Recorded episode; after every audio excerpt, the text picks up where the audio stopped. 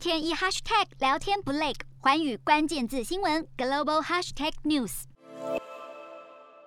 北大西洋公约组织，美国及欧盟十二号在比利时布鲁塞尔与俄罗斯进行会谈，讨论如何缓解乌克兰边界紧张情势。然而，在经历约四个小时的协商后，双方分歧仍然未解。北约组织强调不会在核心原则上妥协，俄罗斯则指责北约调配大量资源，意图打压俄罗斯。不过，俄罗斯副外交部长会后记者会指出，这仍是一次有意义的会谈，但双方只就安全目标达成共识。美国国务院发言人普莱斯则强调，只有俄罗斯降级、撤回乌克兰边界兵力，才能进一步对谈取得进展。但显然并未看到俄国诚意。根据俄罗斯媒体报道，在本次会谈前夕，俄军还在乌克兰边境进行实弹演习，动员三千名兵力与三百件重型武器。外界认为警告意味浓厚。洞悉全球走向，掌握世界脉动，无所不谈，深入分析。我是何荣。